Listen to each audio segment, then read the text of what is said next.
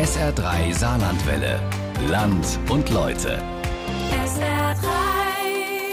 In unserem Land und Leute, da geht es heute um die Pandemie und wie sie die Arbeitswelt verändert hat. Das Wort Homeoffice, das ist ja in der Alltagssprache so richtig angekommen. Videokonferenzen sind ebenso alltäglich wie das Maskentragen, wenn man im Supermarkt an der Kasse sitzt. Und in der Gastronomie, da werden mittlerweile sogar Roboter im Service eingesetzt, weil das Personal sich wegen Kurzarbeit und Verdienstausfall umorientiert hat. All diese Themen hat sich Karin Meyer genauer angeguckt in ihrem Land und Leute. Anders arbeiten, wie die Pandemie die Arbeitswelt verändert hat. So hört er sich normalerweise an. Der 1. Mai. Menschen gehen auf die Straße, treffen sich zur Kundgebung. In den letzten zwei Jahren war das anders. Es gab Videogrußbotschaften oder Autokino. Nee, ne, da fehlt mir die Atmosphäre. Das ist nicht das Gleiche. Da müssen die Leute sich auf der Straße treffen. Beschäftigte wie Markus Meyer, aber auch Gewerkschaftsvertreter mussten sich umstellen. Es war schwieriger, Mitglieder und Beschäftigte zu treffen. Gewerkschaftssekretäre konnten nicht einfach mal raus in den Betrieb. Menschen treffen und über ihre Situation sprechen.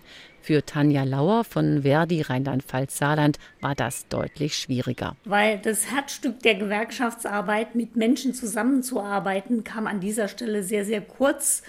Man äh, konnte sich wirklich nur über Video sehen. Man konnte sich behelfen, die Arbeit zu gestalten. Aber der direkte Kontakt mit Menschen, was wir für unsere Gewerkschaftsarbeit brauchen, konnte einfach nicht stattfinden. Der Arbeitsalltag von Gewerkschaftsvertretern und Betriebsräten hat sich während der Pandemie verändert. Marc Baumeister von der Gewerkschaft Nahrung Genuss Gaststätten. Allerdings haben wir im Gegensatz zu vielen anderen Gewerkschaften vom Thema Homeoffice recht wenig Gebrauch gemacht. Wir haben uns dann mittags im Flur getroffen und mit viel Abstand zusammen Mittag gegessen. Und ähm, das war ganz anders, äh, ein Stück weit auch ein engeres Zusammengehörigkeitsgefühl. Hallo, wann sehen wir uns dann endlich nochmal alle? Ja, ich würde sagen, genau dieses Zusammengehörigkeitsgefühl haben viele vermisst während der Pandemie. Die einen saßen alleine im Homeoffice, für die anderen galt Lockdown und Kurzarbeit. Zum Beispiel in der Gastronomie. Ich war seit 15 Monaten in Kurzarbeit ohne betriebliche Aufstockung, musste quasi nur von dem Kurzarbeitergeld vom Staat leben. Das waren zum Schluss knapp 1000 Euro im Monat gewesen und äh, nachdem die saarländische Landesregierung die ganzen Corona-Bestimmungen, Corona-Maßnahmen gelockert hat und die Betriebe dann schrittweise wieder öffnen durften, hat sich für mich zum Schluss keine Perspektive mehr ergeben. Wochen, ja sogar monatelang waren Köchinnen und Köche, Servicekräfte und Aushilfen zum Nichtstun gezwungen, viel Zeit, sich Sorgen zu machen und Zukunftsängste zu entwickeln. Und so kam eben der Wunsch auf, etwas anderes zu arbeiten. Mein Name ist Christoph Spang, ich bin 32 Jahre alt. Von Beruf bin ich gelernter Koch und mache seit dem 1. Februar einen Quereinstieg bei der Deutschen Bahn zum Rangierbegleiter. Man kann sich dann vielfältig weiterbilden zum Lokrangierführer zum Triebfahrzeugführer. Anders arbeiten, das heißt für Christoph Spang jetzt etwas Neues lernen. Tageweise sitzt er zu Hause im Homeoffice, tageweise ist er auf Dienstreise und begleitet Güterzüge. Der neue Beruf begeistert ihn. Der Rangierbegleiter ist quasi ist das Auge und das Ohr des Lokrangierführers. Wir schauen, dass wir die Wagen von den einen Gleisen zu den anderen Gleisen versetzen dass wir die Fahrwegsbeobachtung machen, dass wir Wagen miteinander kuppeln, dass wir Wagen voneinander trennen, mehr Güter von der Straße weg auf die Schiene wieder bekommen. Hinter ihm fährt gerade sein neuer Arbeitsplatz vorbei und Christoph Spang strahlt. Die Aussicht auf den neuen Job gefällt ihm. Sehr, muss ich Ihnen sagen, sehr. Alleine die Arbeit an der frischen Luft, der Wechseldienst, das ist alles wunderbar etwas Neues beginnen, anders arbeiten, das ist gar nicht so selten. Jedes Jahr wechseln laut einer Studie des Instituts für Arbeitsmarkt und Berufsforschung drei Prozent der Beschäftigten in Deutschland ihren Beruf. Also ich bin, ich bin der David, 27 Jahre alt und mein Beruf ist äh, Rangierbegleiter. Also ich bin der Marius und ich bin Lokrangierführer. Beide sind Quereinsteiger und Berufswechsler. Der eine ist Stuckateur und Baggerfahrer, der andere Maler und Lackierermeister. Es war halt körperlich schwere Arbeit. Man hat auch länger wie acht Stunden gearbeitet, oft sind es mal zehn bis zwölf geworden. Da habe ich ähm, auch die Meisterschule besucht, habe einen Meisterbrief und habe da nichts gefunden. Mal ist es der Arbeitsmarkt, mal sind es die Belastungen im Beruf, die Menschen dazu bringen, sich andere Arbeit zu suchen. Der Mensch ist ein Gewohnheitstier. Wenn man sich entschließt, einen neuen Schritt im Leben zu gehen, das ist immer aufregend und aber ich habe mich gut zurechtgefunden und hat auch geklappt. Im Fall von Christoph Spang war der Schritt in den neuen Beruf keineswegs selbstverständlich. Als Koch zu arbeiten war eigentlich sein Traumberuf. Das war, glaube ich, damals bedingt durch einen Ferienaufenthalt in, bei meiner Tante in Bayern. Die hat damals als Küchenhilfe in einem Altersheim gearbeitet. Die hat mich damals mitgenommen und das hat mir so Spaß gemacht, dass ich mich damals, das war dazu entschieden habe, diesen Beruf auszuüben. Nach der Schule machte er eine Ausbildung zum Koch und arbeitete über zehn Jahre lang in der Küche. Aber dann kamen Corona und der erste Lockdown. Man fühlt sich nutzlos, so hilflos zu Hause zu sitzen, quasi wie, wie, wie, jemand, der ohne Beschäftigung ist. Schwierige Situation. Monatelange Geldsorgen und Unsicherheit. Für Christoph Spang war das der Grund, hinzuschmeißen. Damit ist der gelernte Koch nicht allein. Über 100.000 Fachkräfte hat die Branche bundesweit bis zum Frühjahr 2021 verloren. Die Unsicherheit war groß. Das Ergebnis über 16 Prozent der Gastronomiebetriebe waren insolvenzgefährdet und Fachkräfte haben sich neue Jobs in anderen Branchen gesucht, sagt Frank Horath vom Branchenverband DEHOGA. In der Mehrzahl der Betriebe ist die Lage angespannt. Also Köche, Servicepersonal fehlen immer noch, führt immer noch zu Einschränkungen im Dienst, sage ich mal. Viele haben immer noch einen zweiten Ruhetag oder haben ihre Öffnungszeiten generell verändert. Das haben wir immer noch. Dass Menschen sich aus ihrem Beruf verabschieden und sich neu orientieren, das passiert eigentlich immer, gerade in der Gastronomie. Wichtiger Unterschied während der Corona-Pandemie, es wurde niemand eingestellt. Und so entstand eine riesige Personallücke. Wir hoffen, dass diese Mitarbeiter aber jetzt auch wieder langsam zurückkehren und natürlich neue müssen wir auch gewinnen. Die Gastronomie hat nicht nur Fachkräfte verloren, sondern auch viele Aushilfen. Die Gewerkschaft Nahrung, Genuss und Gaststätten, kurz NGG, hat schon in den Jahren vor der Pandemie mehrfach Alarm geschlagen. Bei den Minijobbern waren die Einbrüche ja massiv, das ist klar. Das sind die ersten, die ohne Absicherung nach Hause geschickt wurden. Die zahlen ja keine Beiträge in die Arbeitslosenversicherung rein. Da waren es auf einen Schlag weit über 50 Prozent.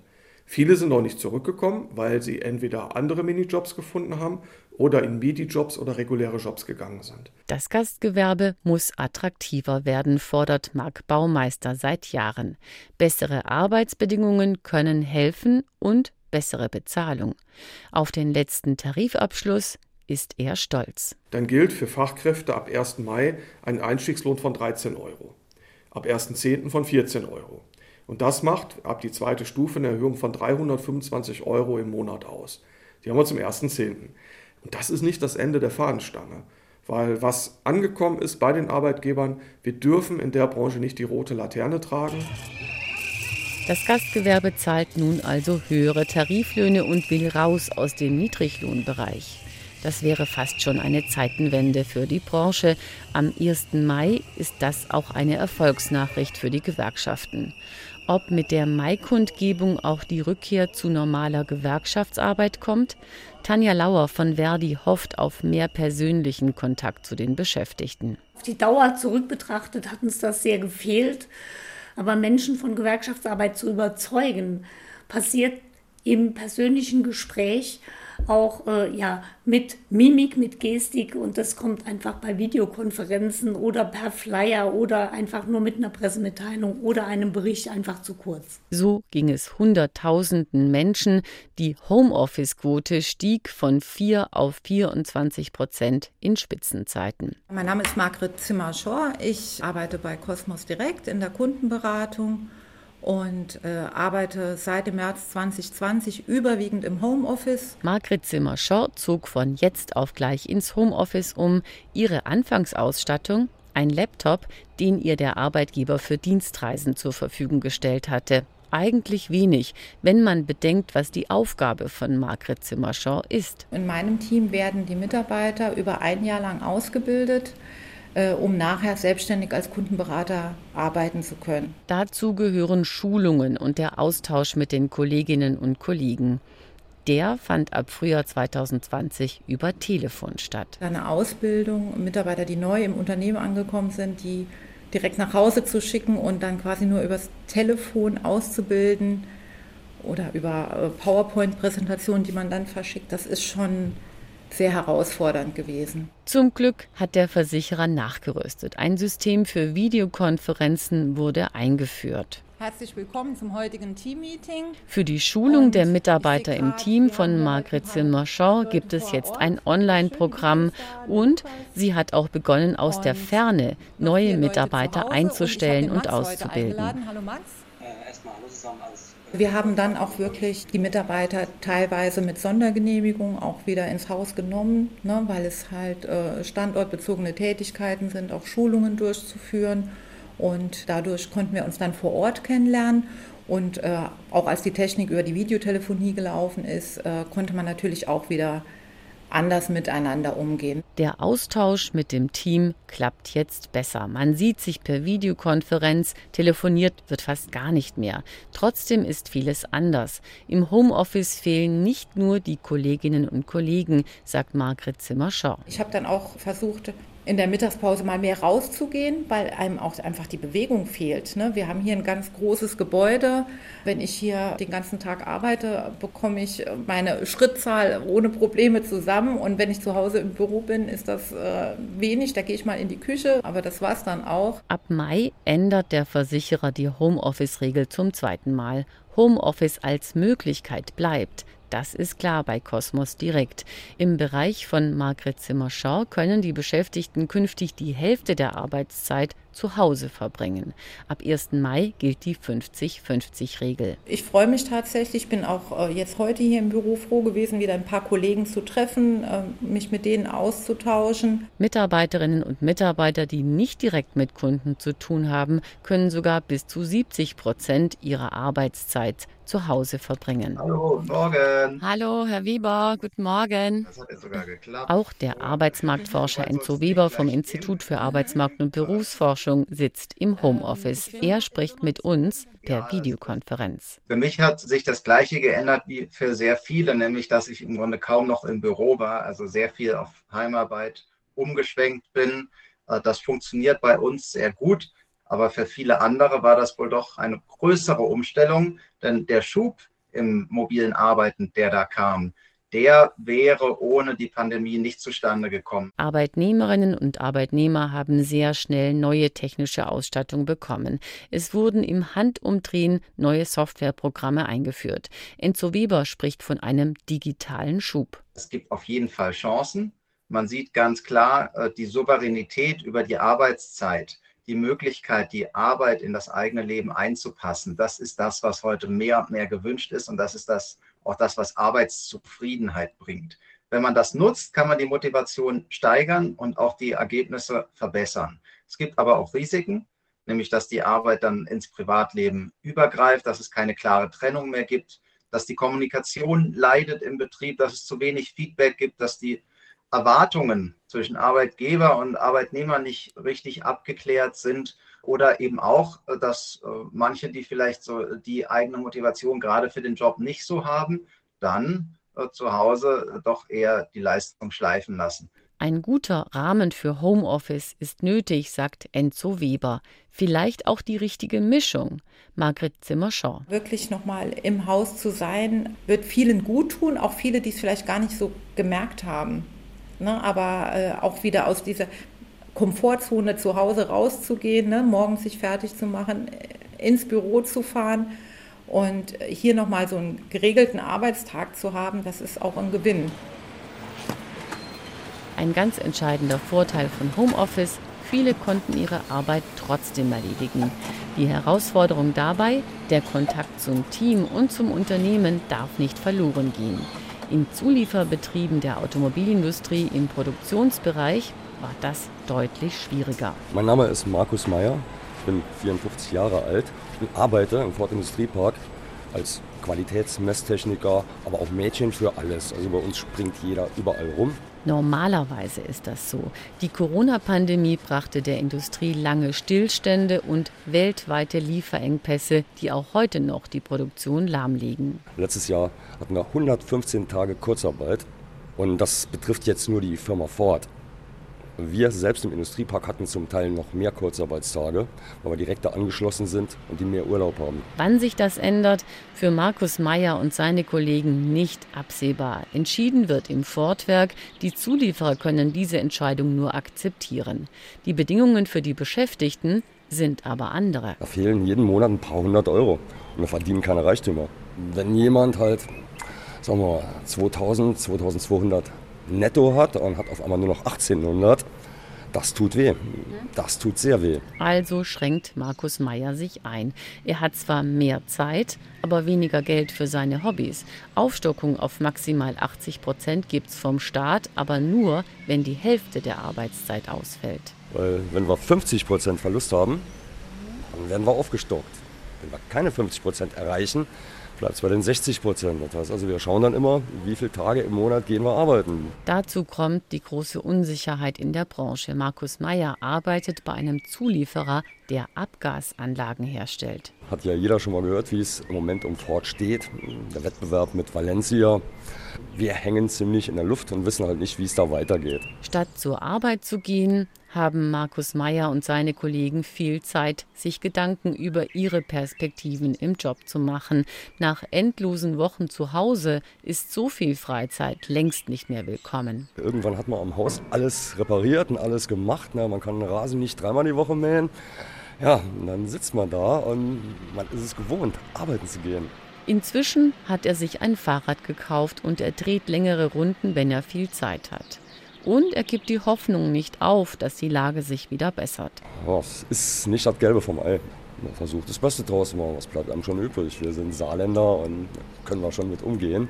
Ja. Aber es zehrt an den Nerven. So denkt auch Sascha Umbach. Er ist Betriebsratsvorsitzender von ILS Automotive, einem Dienstleister auf dem Ford-Gelände. Die letzten zwei Jahre waren sehr anstrengend, bedingt durch die Corona-Pandemie, dann der Halbleitermangel bei unserem Kunden und die ganzen Schwierigkeiten damit verbunden war doch sehr bescheiden. Dabei ist ILS Automotive gut aufgestellt.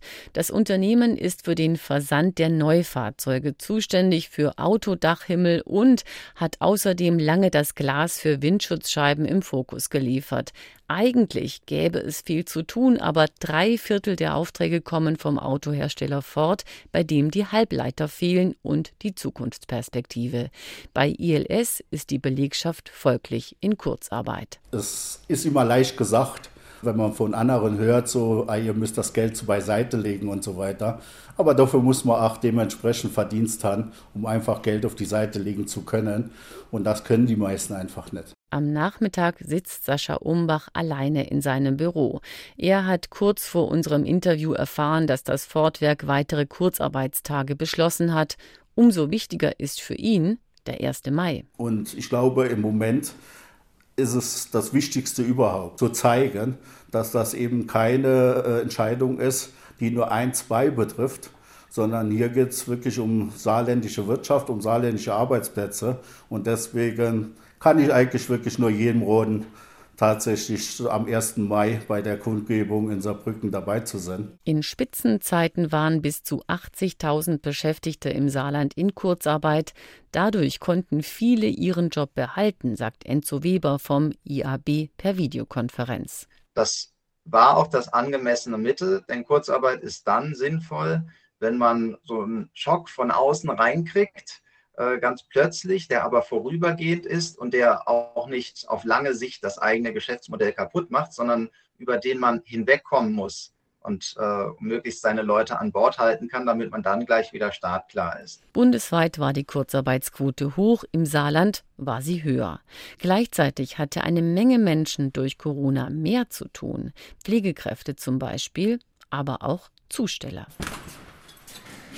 Ich bin Heike Scheidweiler. Ich arbeite jetzt seit sechs Jahren bei der Post. Und seit Corona hat sich bei uns vieles verändert. die ganze Zustellung, wo der Kunde nicht mehr unterschreiben muss. Den Jobwechsel hat Heike Scheidweiler schon hinter sich. Die gelernte Buchbinderin ist in einer krisensicheren Branche gelandet. Morgens um 8.30 Uhr stellt sie fertig gepackte Kisten in das gelbe Postauto. So, Achtung. Die Briefpost und die Werbung, was wir haben, von jedem eine Kiste vorne hin, dass man dann, wenn man loslaufe, immer nur braucht, die Runden abzugreifen die Werbung auf dem Arm und. Hinten im kleinen E-Lieferwagen liegen die Pakete. Heike Scheidweiler ist Verbundzustellerin und stellt sowohl Pakete als auch Briefe zu. Weil jeder bestellt im Internet, das machen wir zu Hause ja auch. Statt in die Stadt zu gehen, gehe ich jetzt selber lieber hin und bestelle mal was.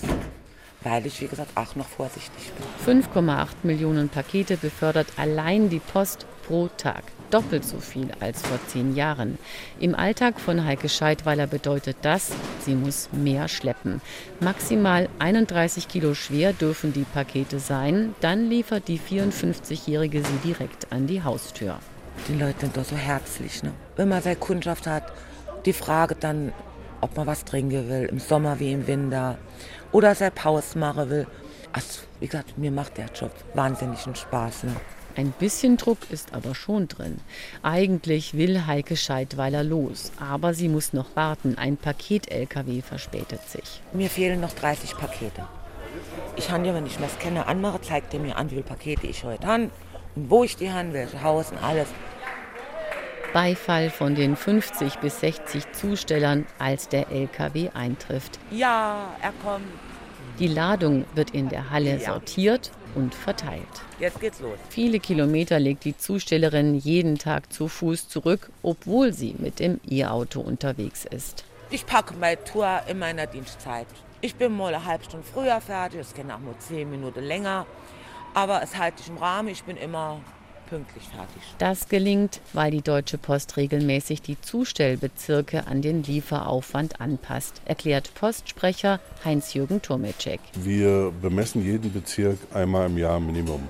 Nicht, dass dann ein Kollege vielleicht eine 48-Stunden-Woche hat und der Nachbarbezirk hat eine 32-Stunden-Woche, dann gibt es nur Unfrieden. Der eine schiebt Überstunden ohne Ende und der andere ist immer früh da und unsere äh, Wochenarbeitszeit ist 38,5 Stunden. Der Onlinehandel boomt, nicht erst seit Corona. In Corona-Zeiten hat die Deutsche Post zusätzliche Zusteller eingestellt. Das machen längst nicht alle Paketlieferdienste so, weiß Tanja Lauer von Verdi Rheinland-Pfalz Saarland. Paketzusteller, die für DPD oder Amazon arbeiten, haben andere Bedingungen. Wenn Pakete nach einem Stücklohnprinzip zugestellt werden. Das heißt also, ne, gibt ja viele, die werden bezahlt, so viele Pakete habe ich zugestellt, so viel Geld kriege ich dafür. Dann ist klar, dass dort die Arbeitszeiten häufig auch übers Ziel hinausschießen können. Um diese Zusteller müsste Verdi sich eigentlich besonders kümmern. Die Krux, dort gibt es keine Betriebsräte und wenige Gewerkschaftsmitglieder. Wir haben mittlerweile Amazon in Völklingen. Auch dort äh, sind sehr unterschiedliche Dienstleistungen für die Paketzustellung erbracht. Und das äh, stellt uns vor neue Herausforderungen. Gleichzeitig werden die Zusteller zu gläsernen Beschäftigten. Durch digitale Geräte wird ihre Arbeit mitverfolgt. Die Kunden und der Arbeitgeber bekommen regelmäßig Informationen über den Standort des Zustellers. Heike Scheidweiler belastet das nicht. Nö, das ist für uns ja eigentlich auch besser, weil wenn der Kunde wegfährt, aber sieht, die ist irgendwo, das ist immer Zeitraum, ich glaube halb Stunde, Stunde, so in etwa. Da sieht der Kunde, ah, die ist ungefähr dann da, aber ich habe einen Termin, ich muss weg. So, der kommt dann bei mich. Dann, ich sage immer, ich kenne gestalkt von ihnen, so aus Spaß. Und dann kenne ich ihm sein Paket. Da brauche ich aber nachher nicht bei den Nachbarn zu laufen und so gucke, kriege ich das Paket weg oder muss ich es dem Kunde benachrichtigen? Und das machen wir ja nicht gern. Am Tag der Arbeit hat Zustellerin Heike Scheidweiler frei. Gewerkschaftsmitarbeiter nicht, aber denen macht das nichts aus. Im Gegenteil, Marc Baumeister von der Gewerkschaft Nahrung Genuss Gaststätten. Also erstmal ist der 1. Mai ja ein richtiges Familientreffen. Ich freue mich erstmal darauf, die Menschen wiederzusehen. Gemeinsam rauszugehen, für unsere gute Arbeit zu streiken, zu demonstrieren. Die Gewerkschaften haben während der Pandemie Mitglieder verloren, auch weil der persönliche Kontakt gefehlt hat. Jetzt geht es für sie erstmal raus auf die Straße zu den Kundgebungen am 1. Mai. Das ist ein besonderer Tag. Ne? Man trifft halt sehr viele Kollegen aus ganz anderen Branchen, die man das ganze Jahr über nicht sieht. Man trifft viele alte Bekannte. Und es ist natürlich halt die Gelegenheit, mal zu zeigen, dass wir noch da sind als Produzierende. Dass es nicht nur Verkauf und naja, Internet und da und da gibt. Es gibt auch Leute, die das Zeug herstellen müssen was verkauft werden will. Während der Corona-Pandemie wurde viel über Homeoffice gesprochen. Zu Hause arbeiten, das war für tausende Menschen ein Einschnitt. In Zukunft bekommen Beschäftigte dadurch aber neue Freiheiten. Deutlich schwerer wiegen dagegen die Lieferprobleme, Produktionsstopps und Kurzarbeit in der Industrie. Mehr und mehr zeichnet sich nämlich ab, dass Arbeitsplätze in der Industrie gefährdet sind. Die Folgen für die regionale Wirtschaft sind nicht absehbar. Weitere Umbrüche kündigen sich jedenfalls an. In jedem Fall ist es wichtig, Veränderungen in der Arbeitswelt zu begleiten und zu gestalten. Da ist jeder Einzelne gefordert, die Arbeitgeber, aber auch die Gewerkschaften. Anders arbeiten, wie die Pandemie die Arbeitswelt verändert hat. Das war Land und Leute von Karin Meyer und Sie finden dieses Feature genau wie alle anderen Beiträge dieser Sendung in wenigen Minuten im Podcast auf sr3.de.